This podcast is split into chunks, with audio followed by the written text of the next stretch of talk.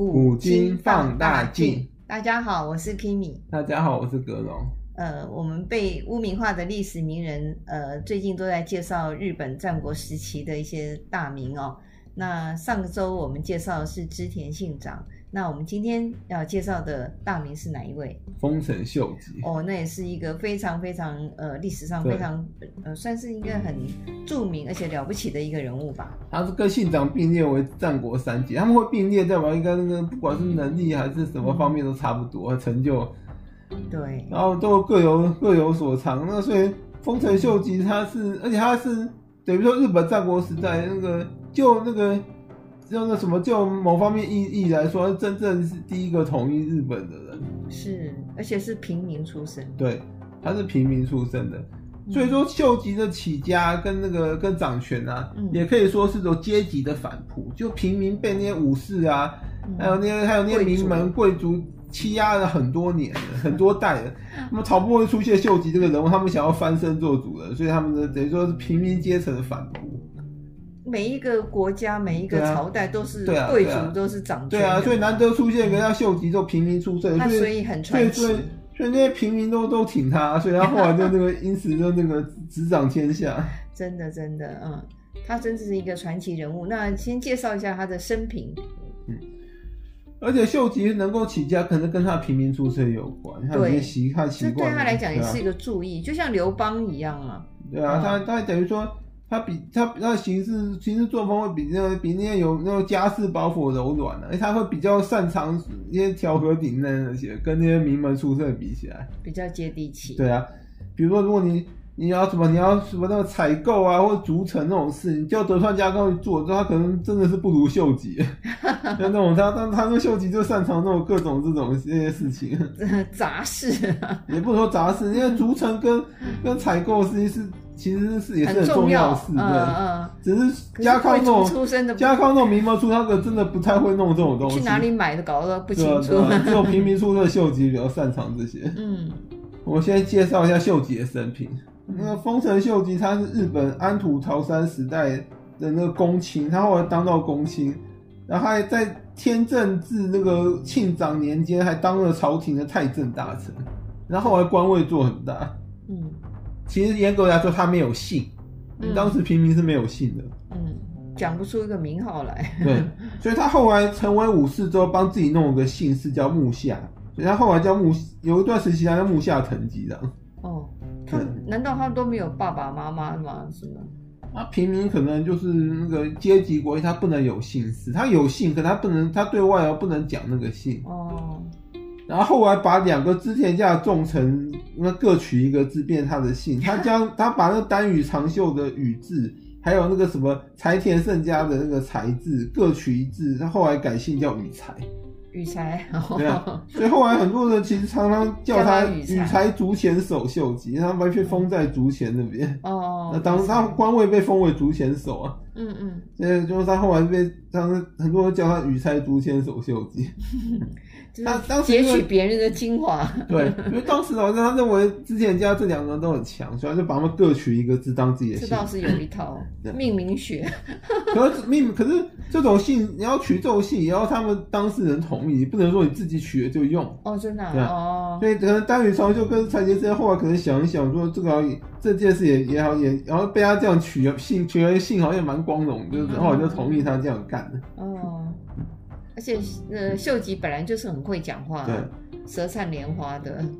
可是，可是，可是，秀吉终其一生跟柴田胜家关系都很不好，然后这两个可能就是八字不对盘吧。了解。因为胜家可能就是武武士出身的，跟秀吉这种八面里这种平民，可能就是就是那种看不起，可能就弄不在一起的，他调性不不合。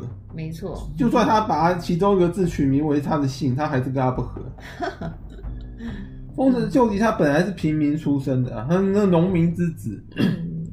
他后来那个什么，跑去侍奉尾张国大名织田信长，才开始发迹。嗯，就改变了他的一生呢。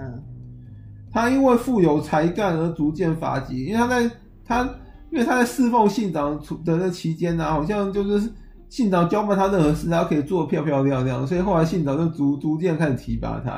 嗯，因为之前信长个性虽然是那种。比较那种霸霸霸道型的。我看，可他有一点真的是跟曹操很像，就是他那个用人不问出身的。哦，对，他们还真像对哦。其实真的，他可能这不就是日本战国版的是那个曹操？对，他只是下场比曹操惨。对，他他其实也是那种那种英英雄不问不问出身的，他就那种这提拔那种那。对啊，他他不吝提拔织田信，呃，不是丰臣秀吉。你看那个曹操也提拔很多寒门出身的人。对对对，所以你看。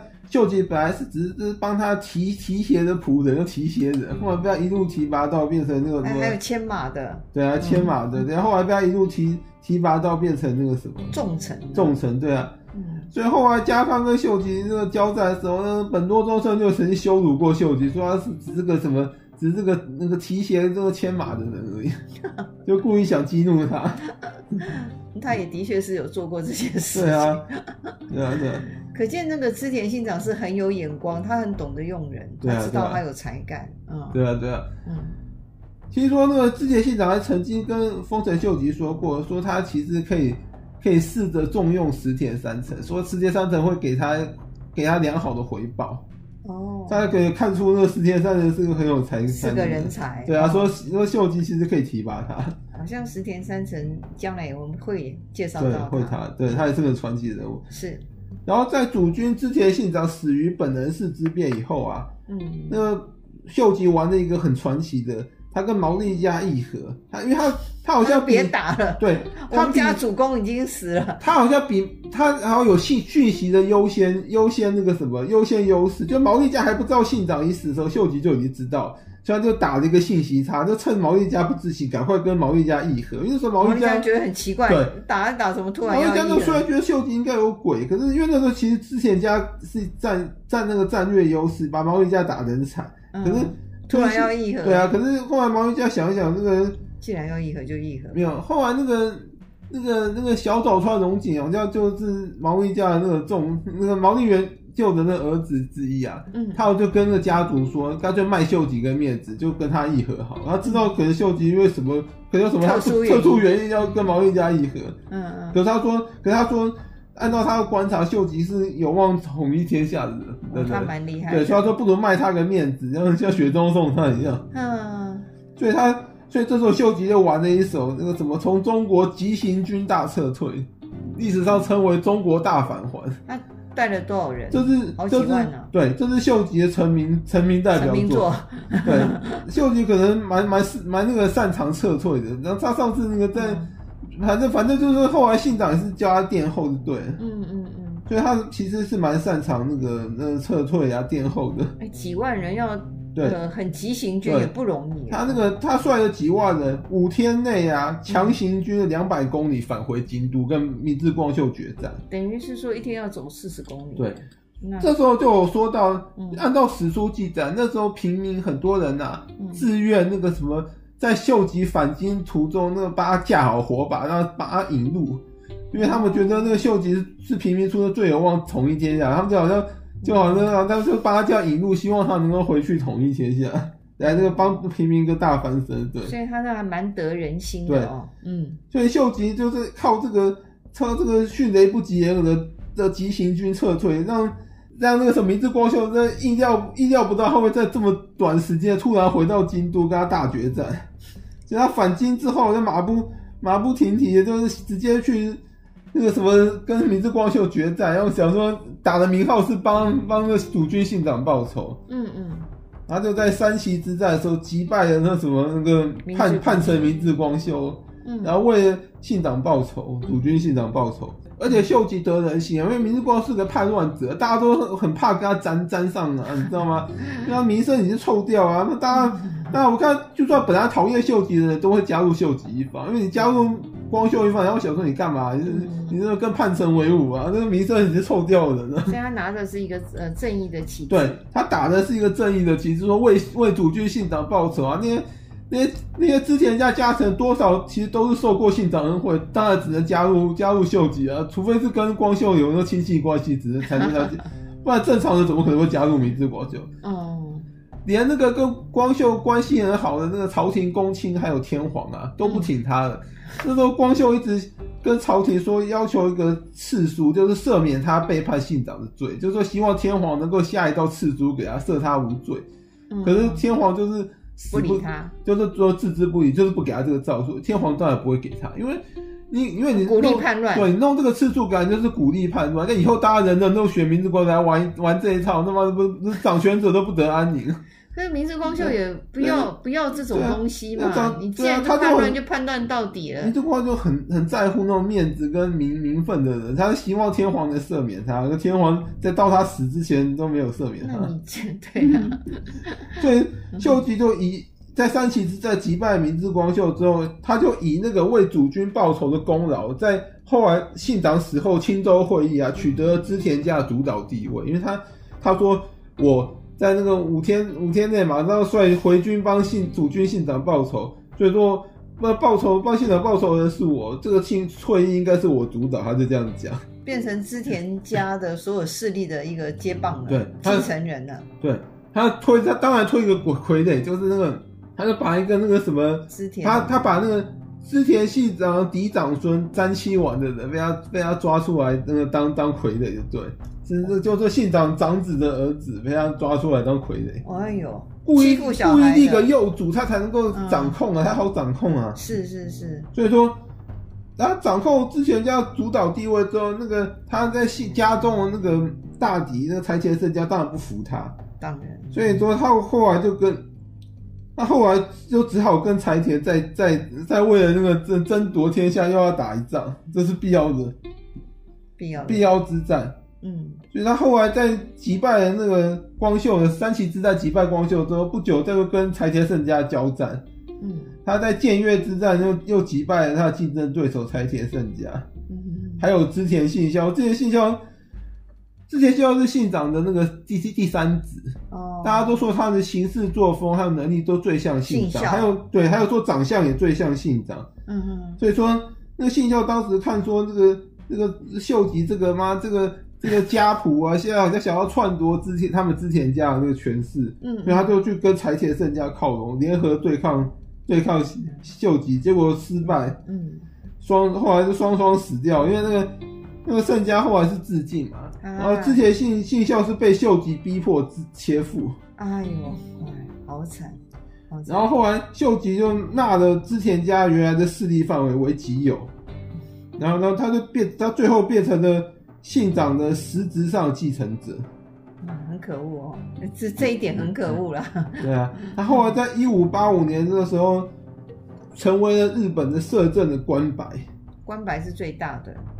对啊，关白这种已经是有点像位极人臣了。对啊，对啊，应该说就是那种。以平民出身来说，那关白是最高官位的，没错。因为日本那些公卿都很注重血统，就是死不可能给给那秀吉一个那一个贵族的身份。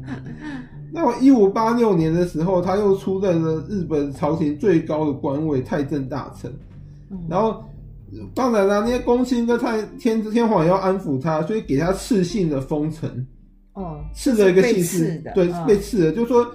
丰臣这个姓氏也没有也没有名门血统，对，不像德川家，然后后来他说他是什么，他是什么那个什么上古德川氏的后代，反正又找个名门，就弄到自己头上，改姓德川。啊，然后可是朝廷有承认，因为朝廷想说他好歹是名门之后，就像那个刘刘，他不是平民出身，刘备也在说他是中山靖王之后那样的感觉。对啊，嗯，然后所以他秀吉那时候等于正式变成日本公卿。然后他在他在同时期又建了一个很豪日本最豪华的城市大阪城。他不在京都，他跑到大阪去。他那个嗯，那个大阪城建立其实也蛮传奇，听说是那个。他说他想要逐渐逐个新城嘛，因为逐城是能够彰显自己的权利嘛。对。然后这时候就就有人拿地图来给秀吉说：“请问你要在哪？你要在哪里逐城？”哎、欸。然后秀吉就对着地图拿拿笔大大画一圈，说：“我要在这个地方逐城，要逐这么大的城市。”对，他就可能在大阪那个那个地那个要地画了一个一一大圈，说：“我要在这边逐城。”哦。结果现在那个大阪城不是当时的大阪城。不是。因为当时大阪在后来的那个，在后来的那个大阪那个，在后在后来的大阪夏之阵的时候，被德川家，因为这被德川家攻陷嘛，然后呢，然后丰臣秀赖把整个城都烧了。哦，所以说这其实是那个其实大阪城是不是被烧毁？现在是德川家要重建的，你是大你不如那个当时秀吉建的大阪城。了解，嗯，对啊。然后秀吉他就是建完大阪城之后，就靠着不断的征伐其他的那个大名，还有收编各个各方势力，来实实现那个日本在十五世纪中叶首次形式统一。他等于是天下人了。对对对，他就建立了丰臣政权，等于说当时日本还活下来大名，等于通通表态表态支持他，就臣服他，包括德川对，都跟他低头表示臣服，不然。就是被他灭了，嗯，所以他就等于说，就等于说是名义上真的统一日本了，那也不容易，对啊，因为对啊，因为对啊，而且他那时候年纪已经慢慢大了，对啊，对，所以他不想要把所有都灭亡，灭灭光，来不及等，对，他来不及等，他急着想，因为他出道比较晚，对啊，对啊，他成为就被日本当时最高统治者，最高统治者，他好像还不。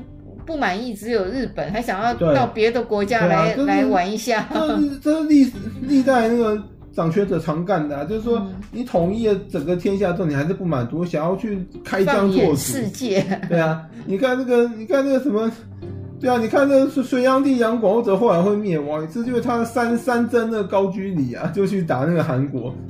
那韩国好像才蛮衰，历史上一直被打。那封城也丰臣秀吉也是打，也是打朝鲜，也是打韩国。哦，可是打韩国都，然后都，然后最后都很惨。韩国韩国不好打，对啊，那个真的真的，你 不要以为韩国人都好欺负，他们的那个民族性。韩国不好打，你看美国那么强，那个那个韩战也韩战也是打打下一半而已。虽然后来这个中国志愿军参战，是是，所以说韩国其实不好打。嗯，啊，所以那个，所以他那个。秀吉掌权之后，也有做一些那个很很多不错的措措施，嗯，像什么太阁减地，还有刀受力。太阁减地就是说，嗯，他那个什么，就是说等于说是这个，就等于说这个土地丈量啊，他那个他丈量那个什么动乱时期不是很多荒地啊，还有一些什么无，反正他就是这个丈量土地，对，把土地清册，然后列册，嗯，清清理列册，太阁减地。然后刀受力就是说，这个禁止非武士阶层的人那个什么持有武器哦，就说那什么农民啊，枪支管制，对，枪支管制，啊，商人啊都不得持有武器，只有武士可以持有武器。美国应该学一下吧？要刀受力，因为因为秀吉那时候不需要不需要靠那不需要靠那些军火商援助他，所以所以可以所以可以那个什么，所以可以弄刀受力。是是，是，他不他不需要依仗那些军火商。嗯，对。嗯所以他用这些方政策来强化武士阶层，就他其实延续了信长的作风。信长是一直在提高武士的待遇啊，不是天下不武。然后秀吉也也是在提强化武士阶层。他虽然平民出身，他靠这个靠这些举动来稳固他的统治啊。嗯其实他统一天下之后，民众也过了一段比较平稳的日子。有啊，对啊，就他在他比较安居，在他那个在他真正掌权到他死前啊，其实日本都没有什么大规模动乱，因为没有人敢动手。嗯，因为秀吉也是蛮强势的，然后那个谁动手他就灭谁，所以大家都就就就都乖乖的，那些大名都乖乖臣服、折服，先折服，就像德川家康那样。所以他掌控天下有很多年嘛。也掌控了不短不短的时间，哦，他等于说，你看他一五八五年被封为官白，嗯，他一五九八年才死，他至少也掌执掌执掌天下十几年，然后这段时间是日本战国时期第一次名义上统一，然后天下很很 peace，很 peace，没有人敢没有人敢造次啊，因为、嗯、因为造次者都被他灭了，啊，然后最有最有名就是那个北条家新建了一个号称什么不弱之城小田园城，结果被。被秀吉那个号召各地大名，弄个三十万联军，把他把北条家给灭了。所以说德川家康被他被他那个吓死，然后随便吓死，要随便号召可以弄个三十万的，秀家康说算了，不跟他这种人打。德川家康还算是蛮谨慎的。对啊，因为因为因为那个秀吉就是人多势众啊，嗯哼，那那那他都他都靠靠靠人多把你推把你推平就对。对啊。嗯，所以这个秀吉他这个是才能真的是蛮蛮杰出的，不只是会内政，也会外交，也会军事。其实秀吉全才，应该说只有他晚年的时候比较比较昏昏昏庸一点，他就丧失了那个那个那个年轻跟中年时期的那个比较那个精准的判断力，他晚年就比较昏聩一点。对，不然像他晚年就很多史书在骂他不应该发动朝鲜之役。就去攻打朝鲜，他打了很多次，可是也不能这样讲，因为因为他攻打朝鲜，其实就是历史上很多那种那种那掌权者，就那种统一天啊最最常做的事，要开疆拓土，要希望能够增加日本国土啊，在史书上能够留下个那个开疆拓土的功劳啊。可是有点远，很多没有他他他他其实最想打的是明朝。对，他想要，他想先把朝鲜打下，用朝鲜当套那个跳板，然后整个入侵明朝，给吃下来。对对对，他是他野心是这样，对。哇，那不得了。对对对，嗯、因为他那时候，因为秀吉掌权时代，其实明朝已经有点衰败，所以他想说这个把这个庞然大物我要避了。他蛮有国际观的。对，他是想，他是想要是，他只是没想到朝鲜那时候会那么挺明朝。朝鲜其实也只是个藩属国，可是他好像就是帮明朝把这个把秀吉兵威挡在国国境之外。是是是，其实明朝那时候也蛮挺朝鲜，还派大军去援助朝鲜。他们也知道，如果被日本攻陷的话，那他们另外一个就会有危险的嘛。对啊，对啊，对啊，嗯，对啊，这是次要的敌人嘛，啊、嗯。嗯、所以我们之前不是在在讲那个讲那个什么中国的时候，有讲到，其实那个就是满清入关之后啊，那个最后投降是朝鲜，因为朝鲜跟感念明朝之之恩，他好像都是一直不肯投降那个满清。了解，对啊，所以他们还蛮有那种义气啊，哦，朝鲜哦。然后在朝鲜之役的战争末期，就等于差不多休战的时候，一五九八年的时候，丰臣秀吉逝世了。哇！他逝世之后被朝廷那个赐封为封国大明神，他被封神了，变成神了，被分神名，人已经变成对，他被位阶到神神级神级的。所以就这一这边这一方面来说，他已经赢过德川家康。德川家康死后也没被封神，他被封神，那封国封国大明神，有个神位。哇！我们说神人级的，就是他第一位神人级的人物。那我们今天要帮他平反的，帮他平反是说，秀吉啊，嗯，他其实那个逼死了那个什么信长的呃那三儿子之前信孝，然后他还逼死了自己的外甥丰丰臣秀次，嗯，然后呢，他还命令当时日本那个日本有名的外号叫茶圣的千利休这个切腹自尽，可是其实我们一个个帮他平反，之前信孝。你说秀吉逼死他，其实就是那个，其实也是，其实也是应该的，因为他他先起兵反反那个等于说那个等于说起兵去那个跟去攻打秀吉的，嗯嗯，他后来他后来去加入了这个柴田胜家，嗯，就是等于是他先对丰就秀吉动兵，然后兵败之后秀吉命他自杀，这其实是很多胜利者都会干的事啊，嗯，对啊，他也他也不是无缘无故说什么你就给我去自切切腹自杀，他是有个正当理由，他说你对我。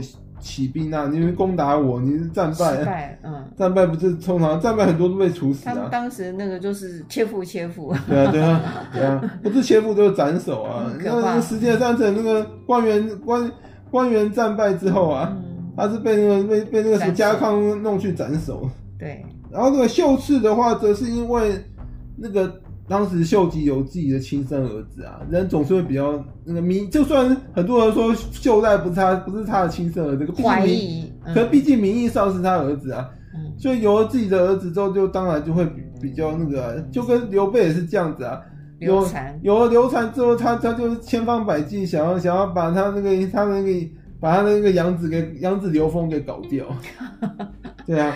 所以有血缘还是有差嘛？对啊，对啊，而且秀吉好歹找个正当理由，他说，他说丰臣秀次啊。是个杀生官白，那是他把官白的官位让给外甥秀次嘛。嗯，他说秀次一天到晚只会打猎杀生，那不务正业。他说他是个杀生官白，所以找个蛮有佛心的喽。对啊，找个反正找个正当理由就把就就把他除掉。不要常常打猎，这杀生。对啊对啊，主要是他不务正业，一天到晚打猎打猎，然后也没在 感觉也没在干正事的感觉。了解。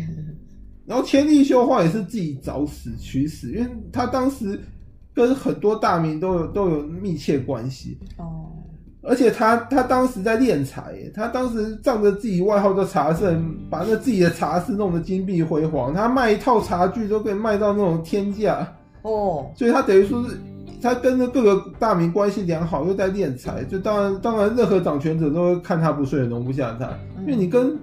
其他大名关系良好，他们想说你在干嘛？密密谋结党，然后那个敛财的话，你想干嘛？那个什么那个那个聚聚你聚聚聚钱聚钱，这个想干嘛？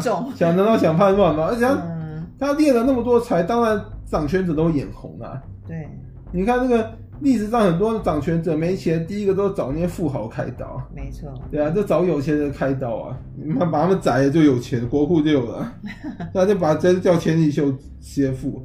哇，这样也要切腹哦，咚咚咚咚就要切。然后第二个八平反是征讨朝鲜。其实征讨朝鲜，我刚刚说的啊，他其实就是就是这个开疆辟想要开疆辟土。这是任何你看我们历史上皇很多皇帝都干这种事啊。就想要去征伐别国来开疆。如果成功的话，就是呃民主啊，英明的那个那个皇帝嘛。像康熙，乾隆也有啊，他不是他不是对啊，那个他不是也是那个啊，他不都号晚年号称十全老人。对啊。他那十全里面，就是他十件大功里面就有征征讨征讨别国的。那个康熙叫圣祖，对对不对？对啊对啊，反正他们就是。对，啊他们也有成对成功的是吧？成功的之后，后来都都说他们英明的君主。对啊，嗯，其实失败了，失败就说他不该那个去那个什么征讨别国。嗯，其实不能用用成败来说，因为他他就他就是想要开疆拓土，留下个历史定位。对。嗯，那因为时间关系，我们秀吉就讲到这。好，谢谢大家，拜拜，拜拜。